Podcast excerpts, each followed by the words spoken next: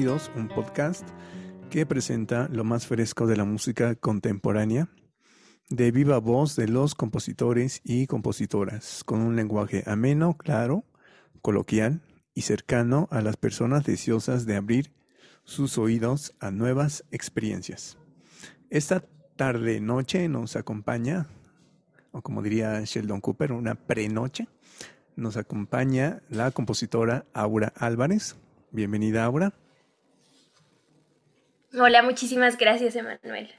Y nos va a presentar algo de su repertorio y a platicarnos también de sus vivencias a través de este mundo de la creación musical. Y por otro lado, como siempre, nos acompaña David Dohi, que está eh, muy interesado y muy hambriento de conocer nueva música y explorar los sentidos a través de esta. Bienvenido, David, como siempre. Muchas gracias. Buenas tardes. La historiadora y chelista Aura Álvarez nació en la Ciudad de México en 1994. Comenzó sus estudios de música con el violín a los seis años de edad en la Escuela Superior de Música. Además del violín, tuvo un primer acercamiento al bajo eléctrico desde temprana edad. Órale, qué interesante. A los 14 años obtuvo una beca de residencia artística en el área de jazz de dicho instrumento por eh, Arts Academy, espero que lo haya pronunciado bien, en California. Posteriormente estudió en el ciclo propedéutico en contrabajo clásico en la Escuela Superior de Música e ingresa en el año 2014 a la Facultad de Música de la UNAM para estudiar cello con el doctor Gustavo Martín Márquez. Su catálogo de obras está constituido por composiciones para cuarteto de cuerdas, música de cámara, cello solo, electroacústica y electrónica.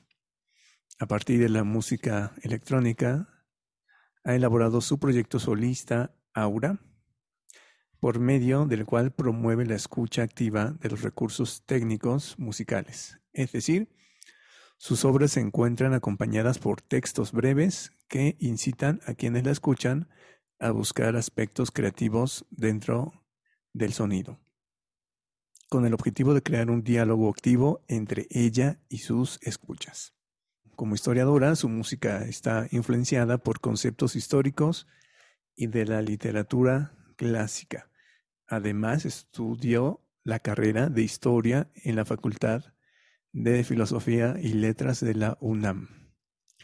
Se especializa en el área de la historia del arte y la musicología.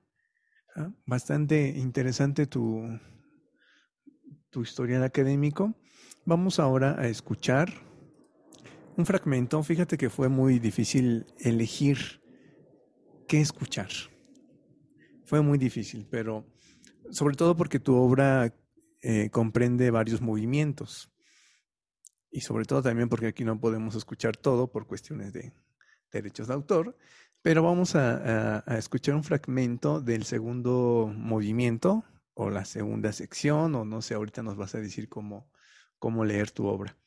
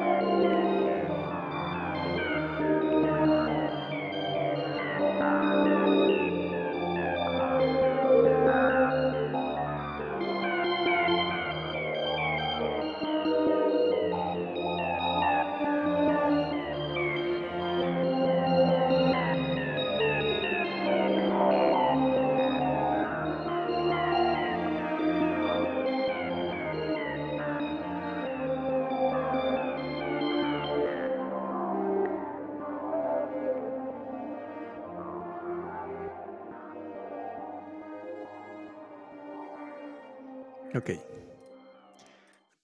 Comencemos con la conversación, Aura. Eh, la primera pregunta que abre este, esta conversación es ¿cómo, ¿cómo fue tu primer acercamiento a la música? No precisamente en el colegio, bueno, en la academia, sino más bien en tu vida. ¿Cuál fue tu primer acercamiento? ¿Lo recuerdas? ¿Cómo fue?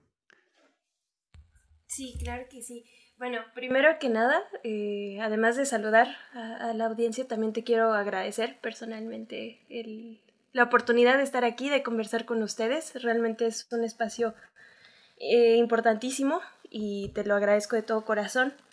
Y bueno, contestando tu pregunta, creo que si bien eh, en la semblanza, pues sí hay este acercamiento con el violín a la, a la escuela, yo creo que Em, tendría que señalar que, por ejemplo, en mi familia no, no son músicos, realmente no son músicos. Mi hermano es bailarín y a mí me gustaba mucho, él es más grande que yo, y él en sus coreografías, en su escuela, que estudió también ahí en el CNA, pues yo escuchaba la música y me encantaba. o sea, realmente me gustaba mucho verlo bailar desde chica y todo, pero era realmente la música lo que más me llamaba la atención, de las coreografías, de la puesta en escena, etcétera, era escuchar, escuchar, escuchar. Eh, sí, efectivamente, empecé a tomar clases de violín, pero realmente no, no continué, digo yo no, no, no diría que soy violinista en ningún momento, pero siempre me quedó como, como esa espina, ¿no? Eh, de escuchar la música desde muy, muy chica, cualquier tipo de música. Y hay una anécdota como muy divertida que, eh, bueno, es, es, muy especial para mí porque cuando era chica yo agarraba eh, una raqueta para jugar tenis y me ponía como a tocar, así que le llaman como guitarra de aire, ¿no? Entonces tocaba, yo escuchaba la música, mis papás ponían música y yo tocaba, tocaba, tocaba.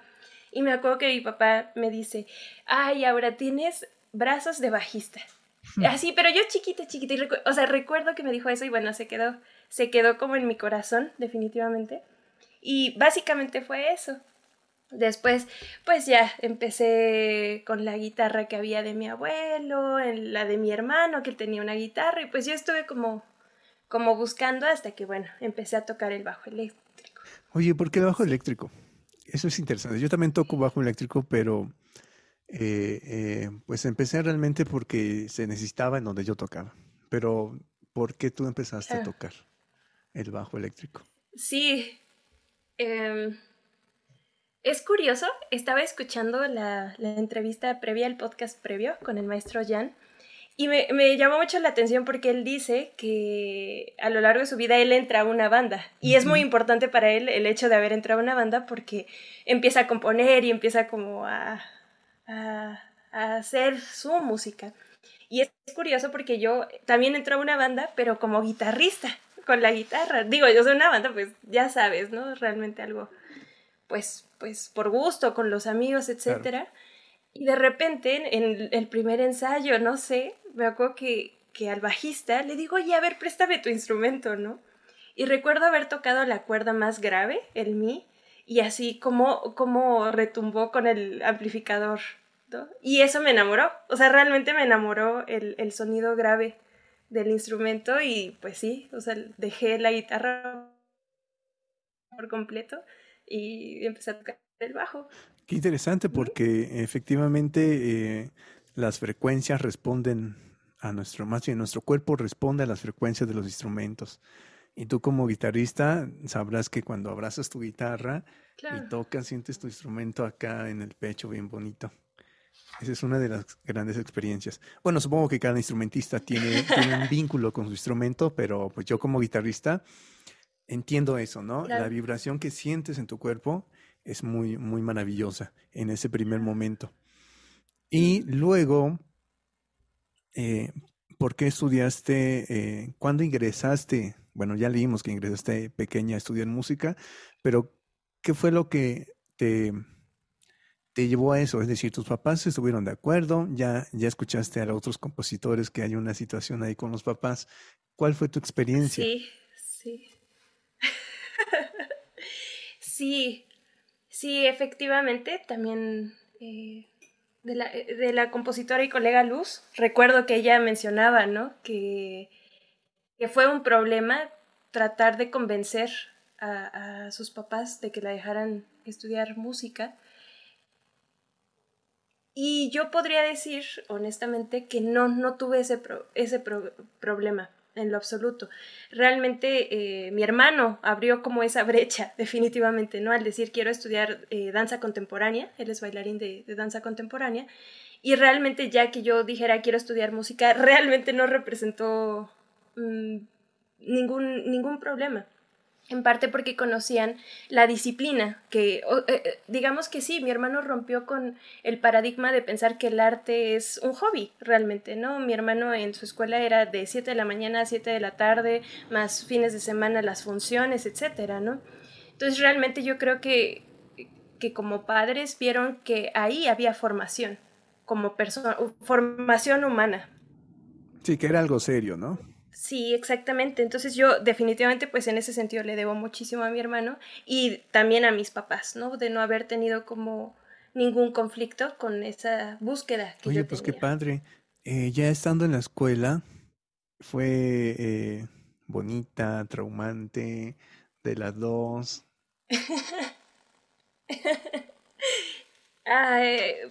yo diría que primero que nada, si quiera tener estas experiencias, tanto buenas malas, positivas, etcétera, es, es una bendición de alguna forma, porque de alguna forma uno lo transforma para crecer, ¿no?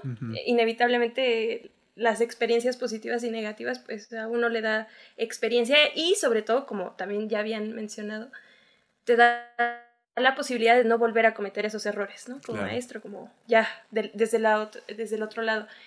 Eh, ¿Qué te puedo decir, Emanuel? ¿Alguna experiencia que recuerdes, buena o mala, no? Lo que tú quieras, pero algo de tu primer, tus primeros años de, de estudiar música en una academia. Sí, complicado. Muy complicado. Desde esta experiencia de siendo muy, muy chica, a los seis años con el violín.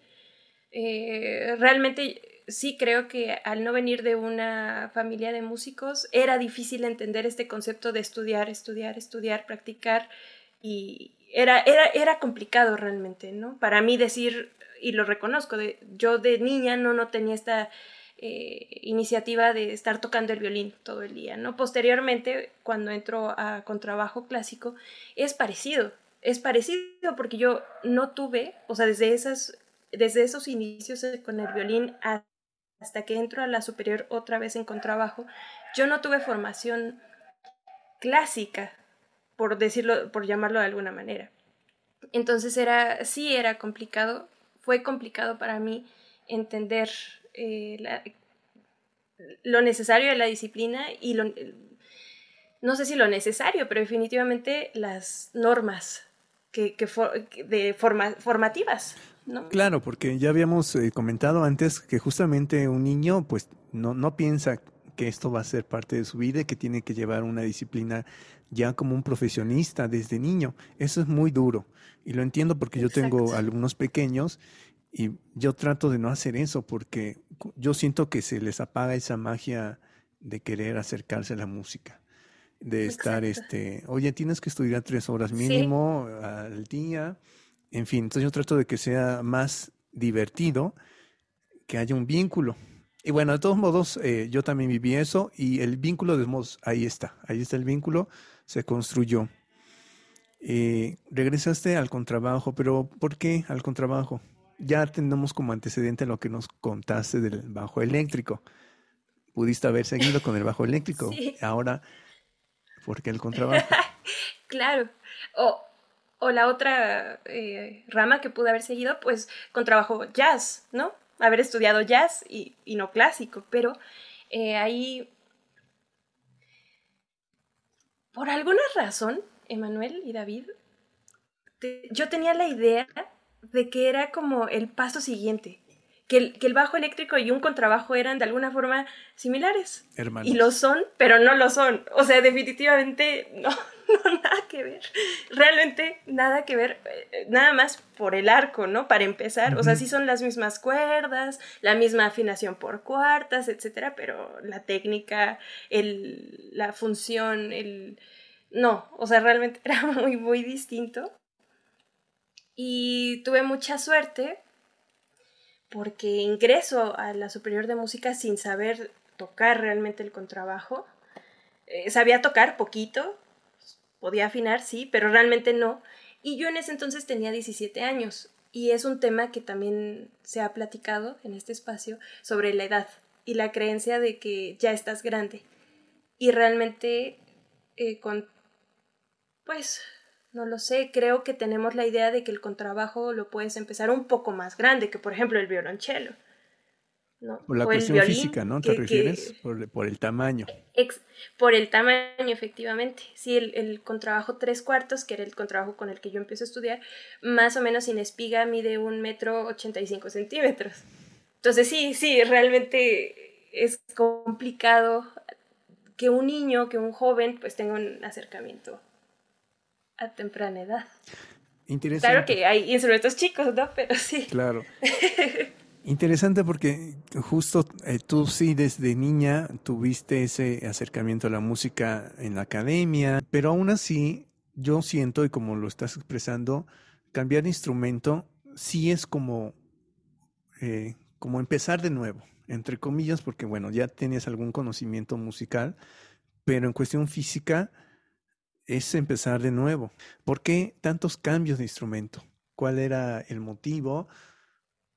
Ya me imagino yo algo, pero quiero escuchártelo. Ya ahorita te digo yo qué me imagino. ok. Ah, en parte la casualidad y eh, me refiero a la casualidad, por ejemplo, de, de empezar con el contrabajo. ¿no? Fue, ok, me aceptan por la edad, puedo hacerlo, la afinación es parecida de otro instrumento que he tocado, o sea, bueno, un poco más intuitivo que realmente algo racional. Eh, actualmente estoy por terminar la licenciatura de, violonchelo y sí, definitivamente el haberme cambiado a, a cello eh, fue algo realmente con toda mi conciencia. Fue, fue una decisión muy difícil, muy, muy, muy difícil. Yo llevaba ya cuatro años tocando el contrabajo y bueno, Sabemos que en esta carrera pues el tiempo es muy decisivo de, de, lo que puedes tocar y lo que has desarrollado en el instrumento. Y realmente haberme cambiado fue una decisión de la cual no me arrepiento, pero que si tuviera que volverla a tomar, me daría mucho miedo, mucho, mucho miedo. Yo creo que en ese momento no, no lo estaba viendo como con... No lo sé, no lo sé si con claridad sea la palabra, ¿no? Pero me cambié básicamente porque empiezo a tocar en orquesta y realmente el sonido del cello para mí era muy importante. Era hermoso, o sea, realmente yo, yo, sabemos la formación de la orquesta, que están los violonchelos y detrás están los contrabajos y las partituras, generalmente la partichela viene los chelos y los contrabajos. Entonces yo, yo en, en, las obras veía la parte de los chelos, el sonido, el, el sonido que aporta en la orquesta para mí el violonchelo era era muy importante, ¿no? Y yo decía, es que si yo pudiera tocar eso, si yo pudiera sonar así. Y recuerdo decir, si yo volviera a nacer, sería violonchelista. Qué bonito suena eso. Pero durísimo, porque no voy a volver a nacer. Jamás. O sea, digo, o bueno, no lo sé, realmente no, no sabría, pero sí, definitivamente no. Entonces dije, o lo hago, o me quedo siempre deseándolo haber hecho. Eso es algo ya muy, muy intenso, ¿no? Esas cuestiones que aplican en la vida, en cualquier ámbito, en cualquier eh, momento de la, de la vida, de nuestra experiencia. Ok. Eh, bueno, ya cambiaste de instrumentos, no sé cuántas veces ya lo has hecho, y luego te acercas a la composición. Ah, pero antes te iba a decir, yo me imagino eh, que estos cambios son parte del camino. Que justamente vas explorando, explorando, explorando y entonces hay algo como que no cuadra, es lo que yo he sentido y lo que siento con lo que nos cuentas. Hay algo que, bueno, sí me gusta esto que hago, pero quiero otra cosa más, otra cosa más, otra cosa más. Y bueno, una cosa te lleva a la otra y llegas a la composición. Cuéntanos ese, ese paso a la composición. Sí, yo creo, Emanuel, que tienes toda la razón. O sea, sí hay eh, una búsqueda personal, eh, tanto musical como en otros aspectos, de, de, conocer más, de probar más cosas, como cierta mm, inquietud, ¿no? De personal y basado en mi personalidad, ¿no? Tal vez, no lo sé. Entonces sí, definitivamente creo que, que tienes toda la razón. Yo no sabía que podía hacerlo, ¿sabes? Y, y, lo, y, lo, menciono con estas palabras porque creo que a todos nos pasa y es importante hablar de ello. No, no naces con, con un don. Bueno, sí, sí, seguramente sí, pero vamos, no, no es algo con lo que se nace o no se nace. Tampoco es, como decían, inspiración divina, casual. O bueno, a mí no, seguramente hay, hay hay genios que sí, pero, pero en mi caso no, no, no fue así. Fue un descubrimiento que afortunadamente me permití vivir. Porque sí, sí he de confesar, claro que hay una voz o, o una voz que me decía, no, pero tú no eres compositora, ¿por qué te vas a sentar a escribir? Si tú no, tú eres instrumentista, tú eres esto, tú eres aquello. Y definitivamente em, en la sociedad en la cultura y en los tiempos en los que vivimos, creo que es muy importante romper con el deber ser o con las casillas que nos hemos formado como sociedad, como personas, ¿no? Eh, yo por ser mujer tengo que, yo por ser hombre tengo que, o etcétera. O sea, realmente creo que, bueno, ya, ya me estoy desviando un poco, pero, pero me siento muy afortunada de, de haberme permitido decir, ok, me voy a sentar y voy a hacer que suene algo mío. Y, y fue, fue una, ¿cómo se dice? Como una avalancha que fue creciendo la bola de nieve y hasta que no sé qué está pasando realmente, pero sí, o sea, fue darme esa oportunidad de continuarlo haciendo, de continuar a hacerlo. Bueno, y, y ha sido, Emanuel, de las cosas más satisfactorias que he vivido. Por dos. Sí, la composición, la composición es hermosísima, es ya lo leíste en el título del, del episodio pasado, una, un título muy bonito. Sí. Emancipación, sí. ¿Cuál es tu proceso creativo?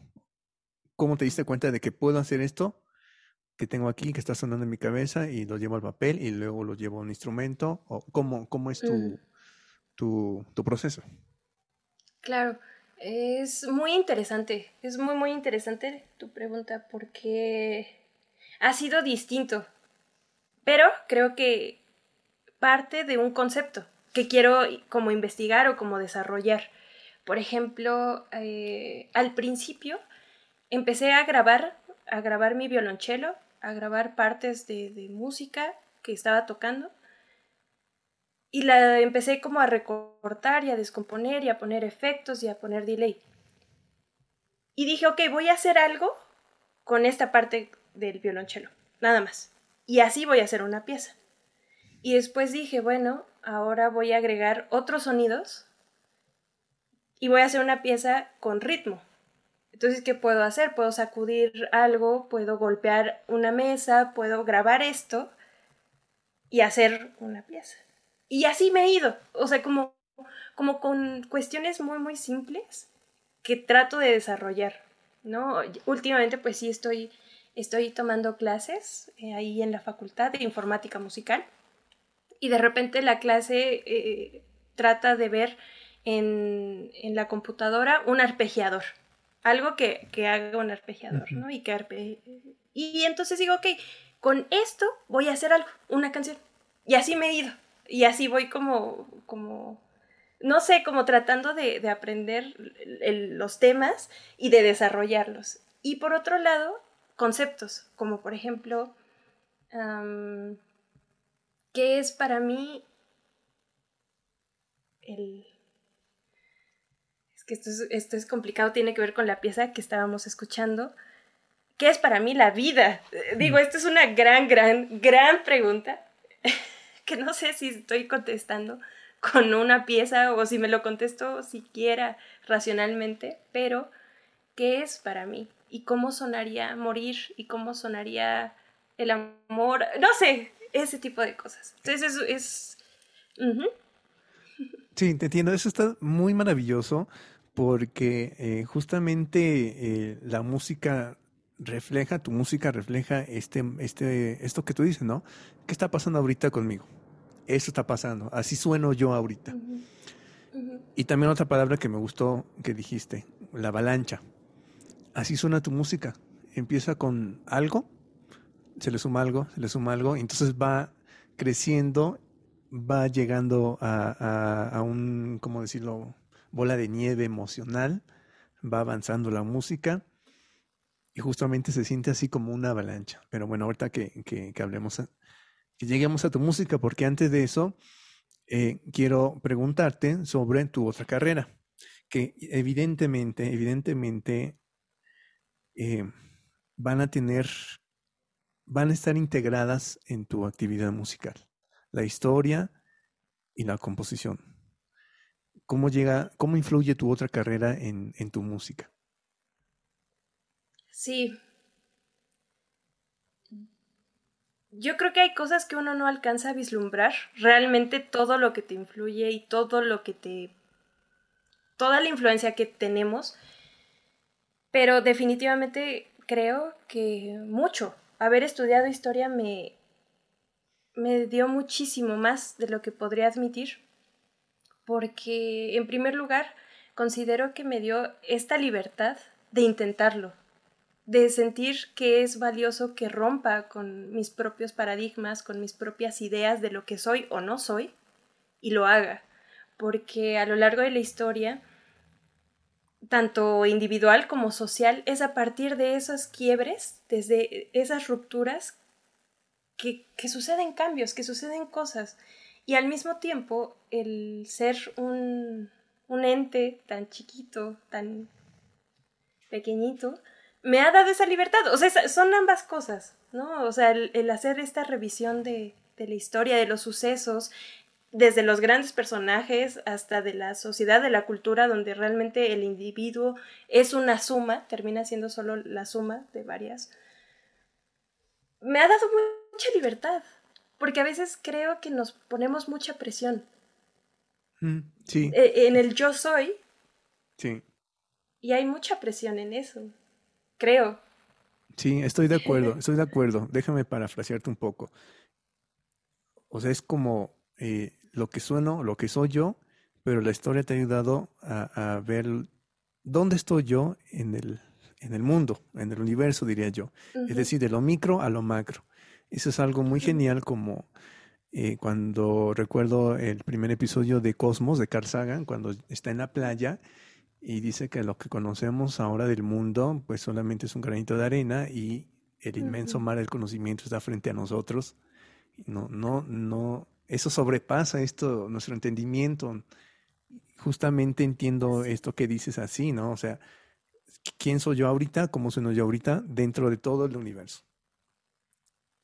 Exactamente. Y que es válido retomar cosas del pasado y que es válido eh, nuestra cultura cosas que no podemos romper porque estamos inmersos en un tiempo, en un espacio determinado y es válido, es válido. O sea, creo que al final y al cabo es esa liberación de decir, puedo voltear al pasado y ver lo que se ha hecho, admirarlo y es válido crear yo algo.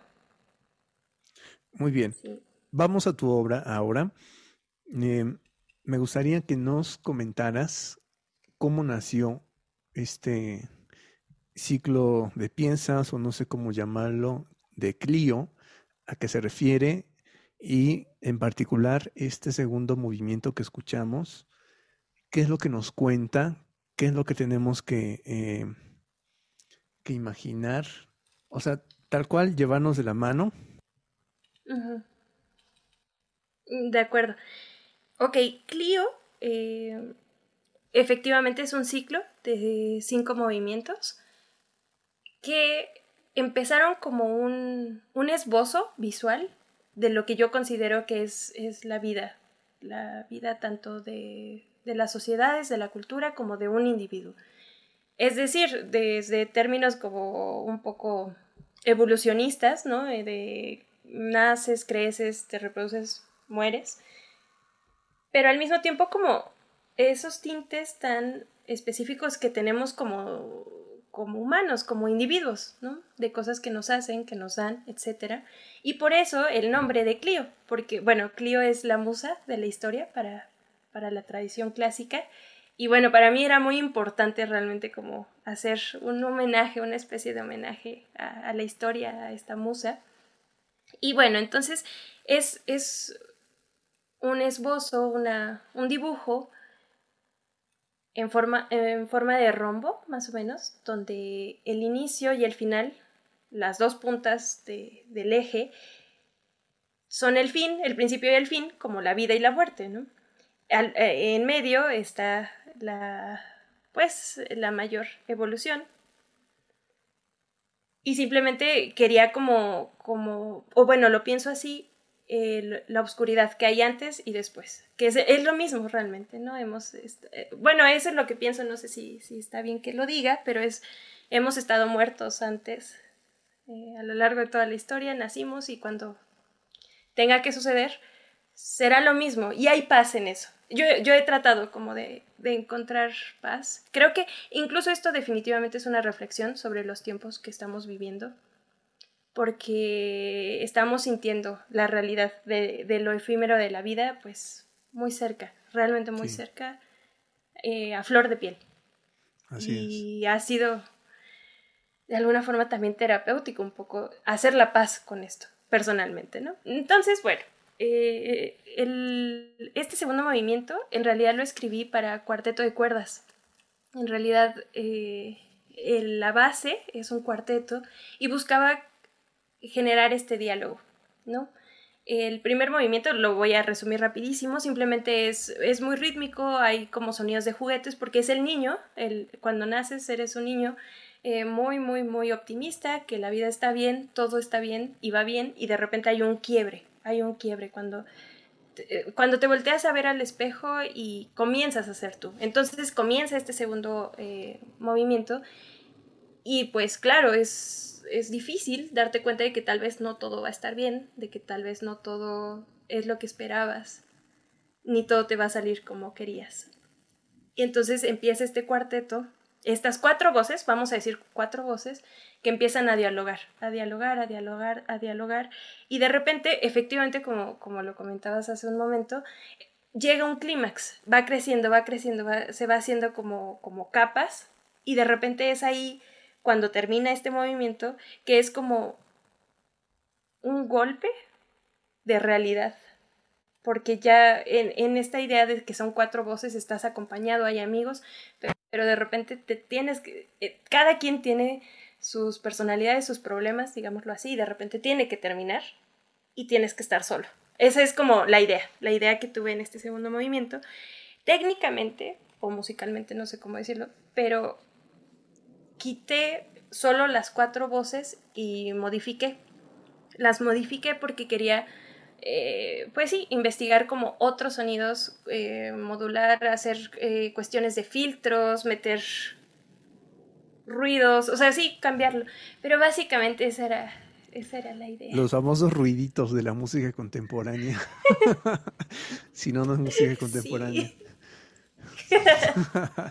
sí. Ok, vamos a escucharla nuevamente para que eh, David nos dé sus impresiones de esta música y, y de ahí podamos seguir conversando sobre este.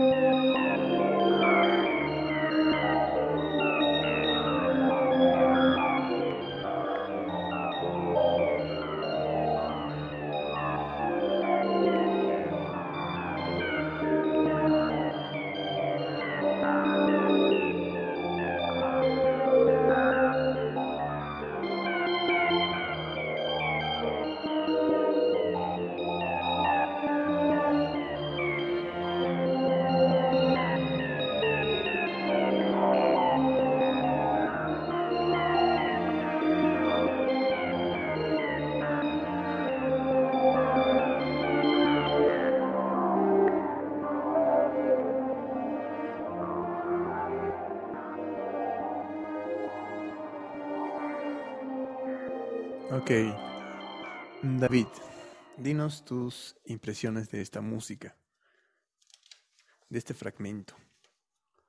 Me da la sensación como de, como del espacio, ¿no? Y yo siento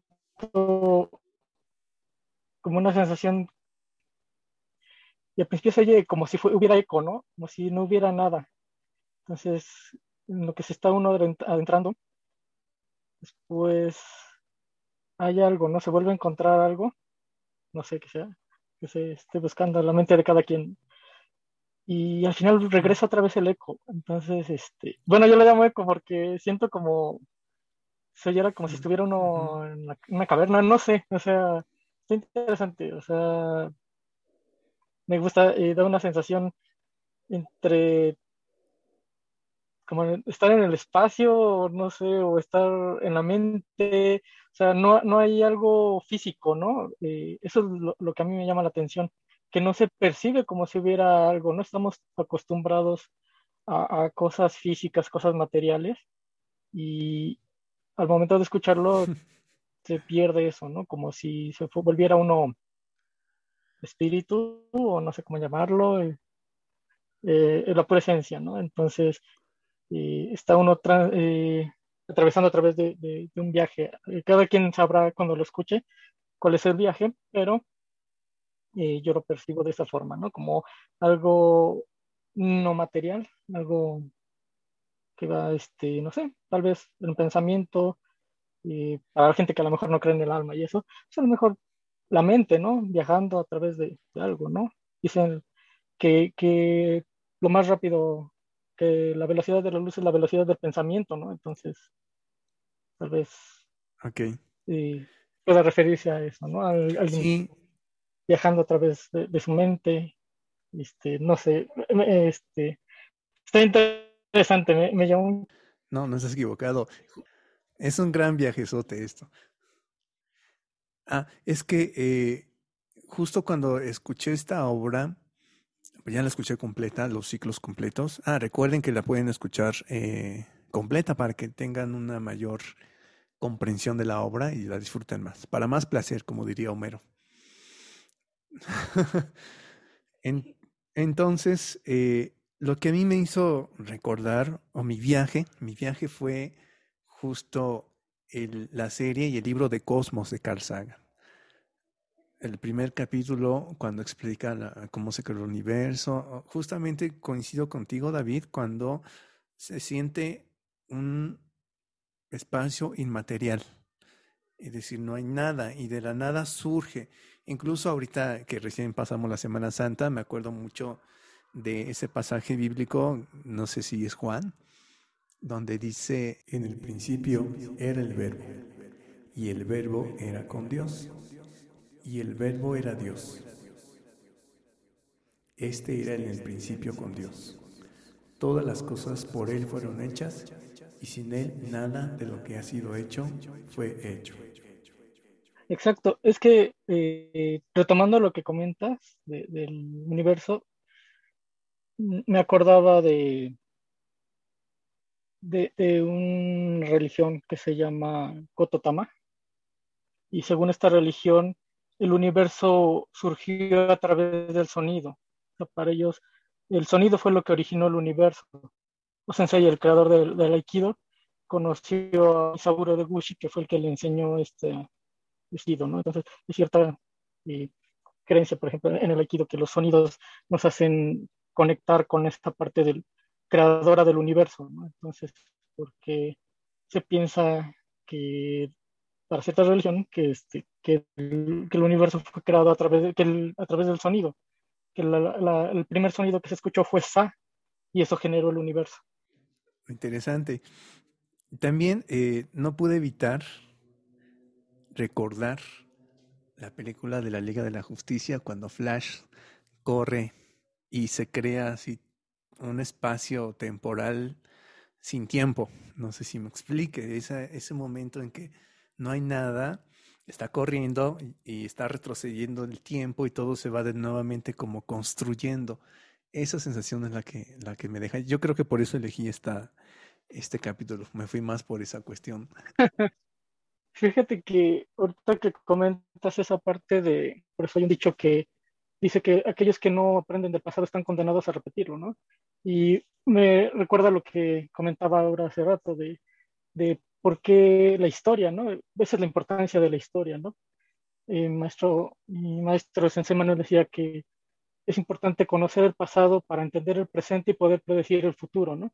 Entonces, a fin de cuentas, digamos, este, una, un, algo continuo, ¿no? Este, tenemos que estar aprendiendo de, de los eventos pasados. Eso nos ayuda a entender qué estamos haciendo en el presente y podemos construir un futuro, ¿no? Entonces, este, eh, eh, retomando parte de lo que decía Laura sobre la y, y te quería preguntar, Aura, eh, ¿por, qué, ¿por qué estudias o por qué estudiar también la carrera de filosofía y letras?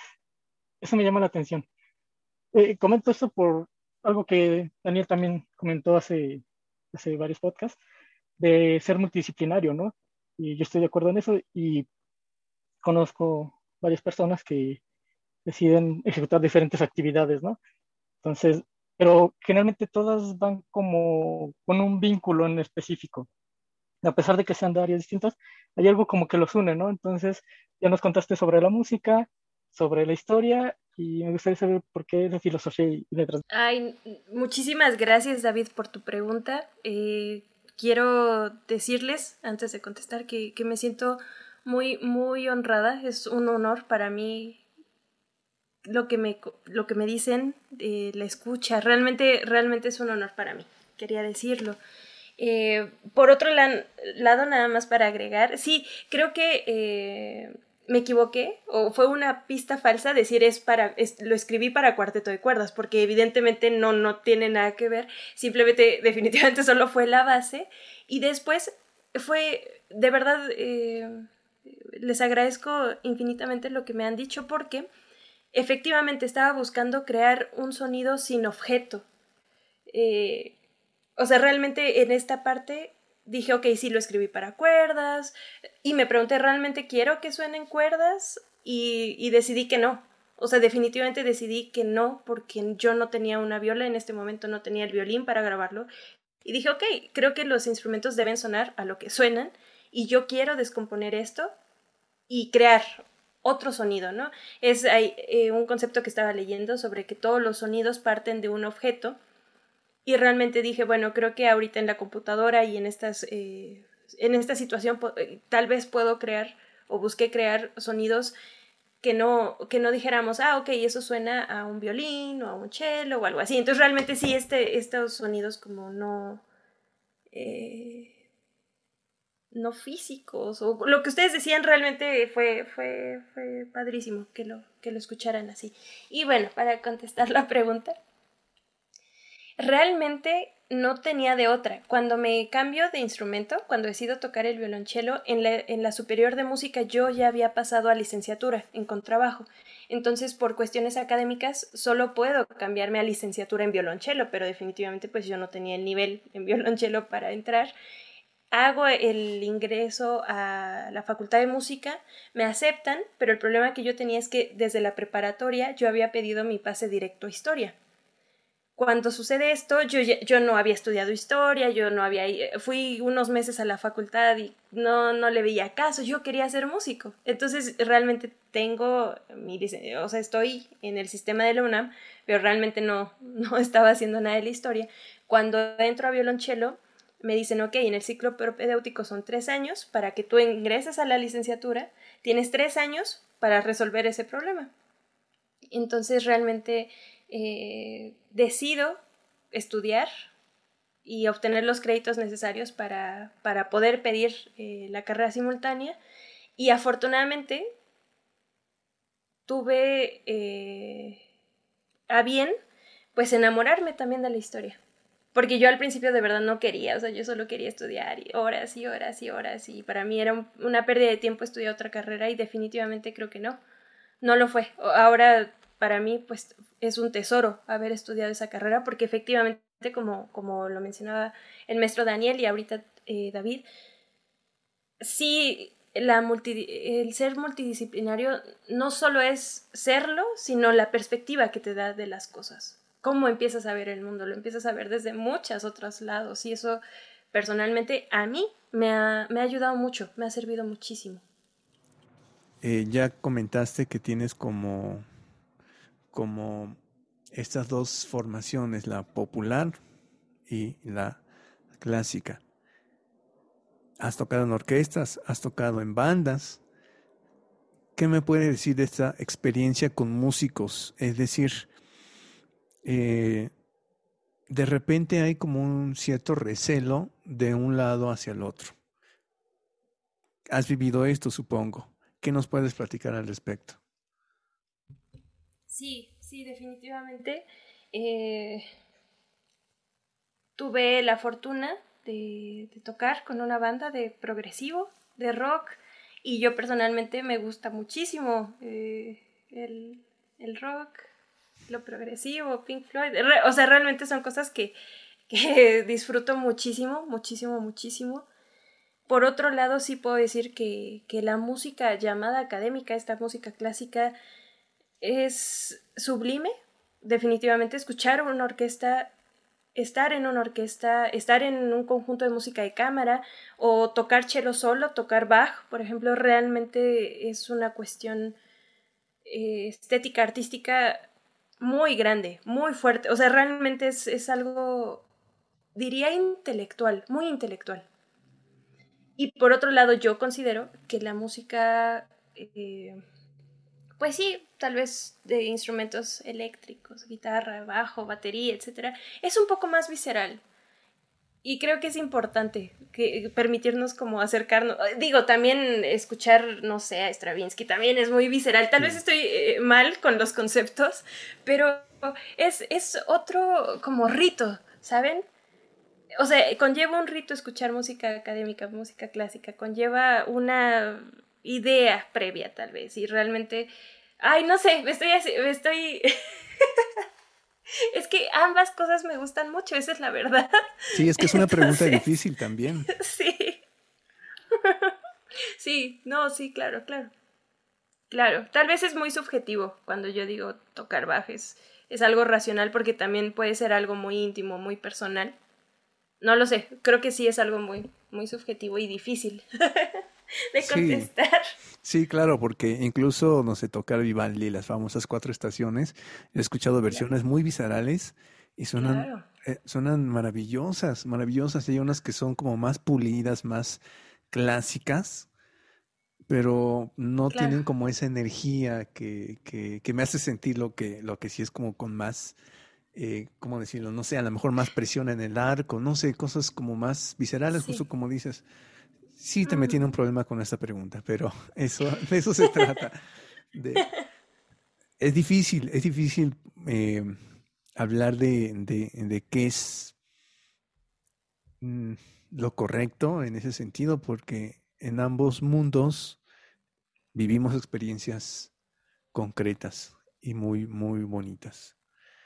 Bien, otra pregunta más ahora sobre subsidiar el arte, es decir, tú sabes que hay convocatorias para, para obtener becas del FONCA, jóvenes creadores y todas estas cosas. Y por otro lado hay gente que no lo gana, pero aún así sigue haciendo estas producciones. Y por otro lado hay eh, las, el famoso o la famosa industria de la música. Y por otro lado la música independiente que eh, se trata de, de como ser autogestivo. Entonces la pregunta es, ¿el arte es algo que se debe subsidiar o es algo que debe ser eh, autosustentable? claro. Sí, también es una pregunta complicada. Creo fundamentalmente que el artista, o sea, la premisa importante y la, primordial es que el artista debe, por ser un ser humano, tener la facultad de vivir bien en el mundo en el que vivimos. Es decir, eh, capitalista, etcétera. O sea, tiene que poder vivir bien para poder crear arte. E, esa es como la premisa de la cual yo parto. Digo, hay, hay casos extraordinarios y también el arte sale de, de donde sea. O sea, la persona que quiere decir algo, que quiere hacer algo, simplemente lo hace. Ahora, cuando me preguntas si debe ser subsidiar, eh, eh, sí. El problema con el subsidio que yo considero es que se vuelve... Eh, mira, quiero, estoy pensando en los años 20, 30, 40 de México, del siglo pasado, ¿no? Sí. Cuando realmente pues el arte se le pagaba a los artistas por crear cierto tipo de arte que es importante, es importante, es parte de nuestra historia, es parte de nuestro eh, legado musical, cultural, pero definitivamente tenía una... Eh, el arte estaba eh, sesgado por el discurso político. Entonces creo que actualmente tenemos como artistas que cuestionarnos eso. Vamos a hacer esta petición, vamos a cumplir con la convocatoria y mi proyecto tiene que ver con un discurso que tal vez me va a garantizar que me den la beca o no. Entonces, o sea, creo que esa es como la pregunta válida, válida, contestar sí, contestar no, yo creo que es súper válido porque como músicos, como, como personas, estamos buscando, eh, pues sí, realizarnos de todos, en todo sentido, pero hay que ser como congruente con eso y decir, ok, tal vez si yo estoy buscando con un proyecto hacer algo congruente a cierta línea, pues tal vez sí me lo den y tal vez no. Y la pregunta es, ¿quiero alinearme a algo o no? Entonces, bueno, sería, en un mundo ideal, sería perfecto que, que, nos, que, que pudiera, eh, se pudiera recibir un apoyo real, tangible y verdadero. Es decir, también con, con seguridad eh, social, gastos médicos, etcétera, ¿no? Realmente que son problemas que, tenemos en el trabajo artístico y musical, sin tener que renunciar como a nuestras propuestas estéticas, artísticas, eh, pues. Sí, a la libertad creativa. Exactamente. Justo como le pasó a Zack Snyder.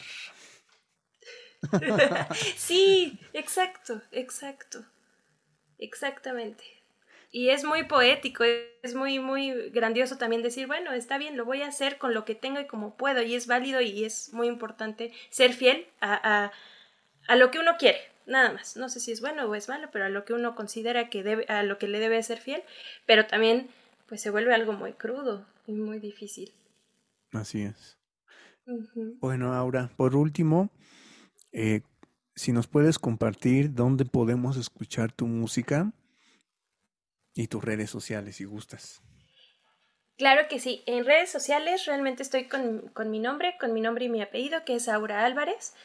Y eh, la música generalmente, bueno, no, toda la estoy eh, pues difundiendo con el nombre de Aura, únicamente que en vez de ser escribir Aura con U, escribo Aura con V chica. Yo digo que es U latina, pero en realidad es Abra eh, con V chica.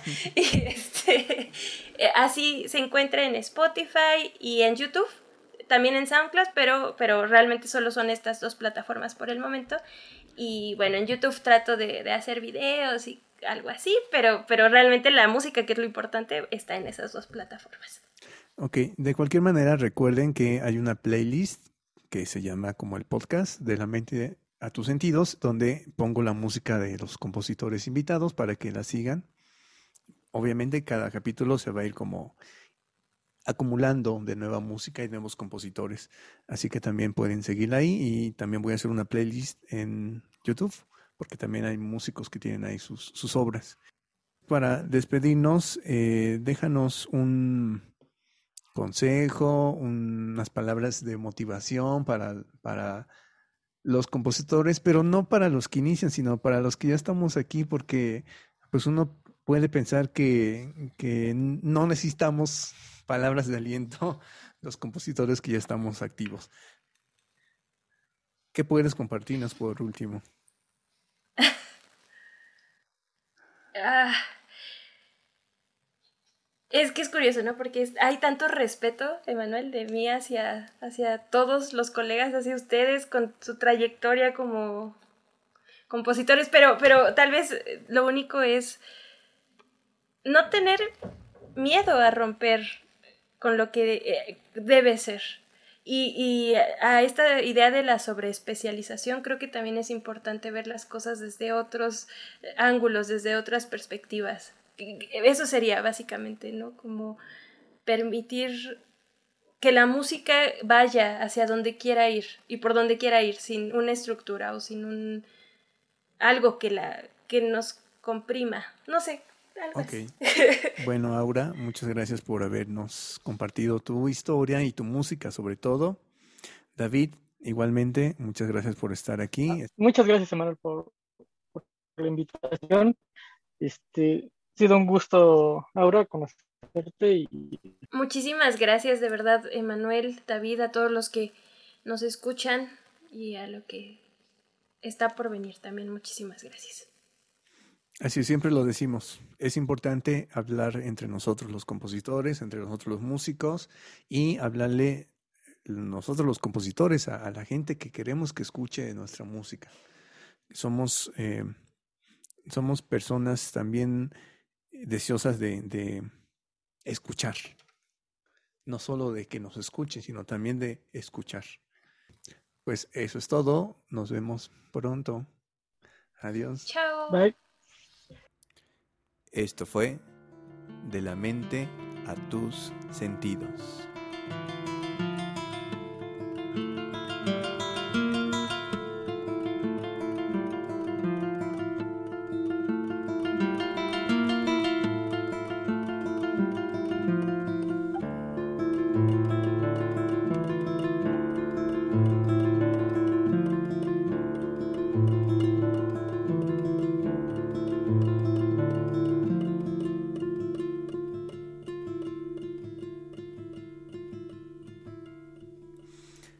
Que se quedaron al final aquí en la escena post créditos.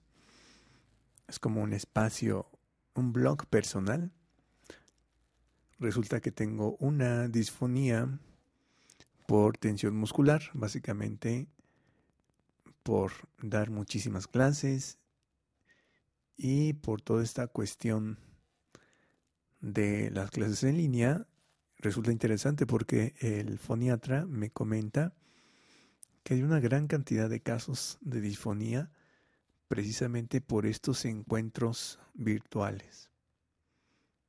Espero mejorar y agradezco a los que se han preocupado por un servidor y me han mandado algunos mensajes bonitos. Adiós.